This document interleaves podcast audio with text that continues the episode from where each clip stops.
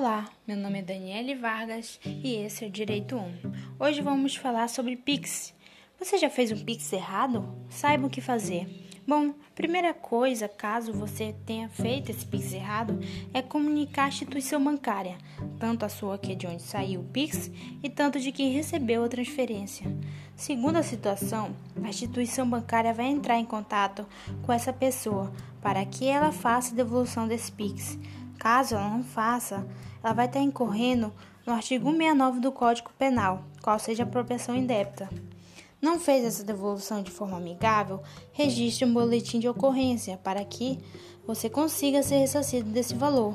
É muito importante lembrar que valores a título de pagamento de PIX de forma errada têm um prazo de 90 dias para ressarcir o valor a ser devolvido. Então, a devolução é dentro desses 90 dias. Espero que você tenha gostado.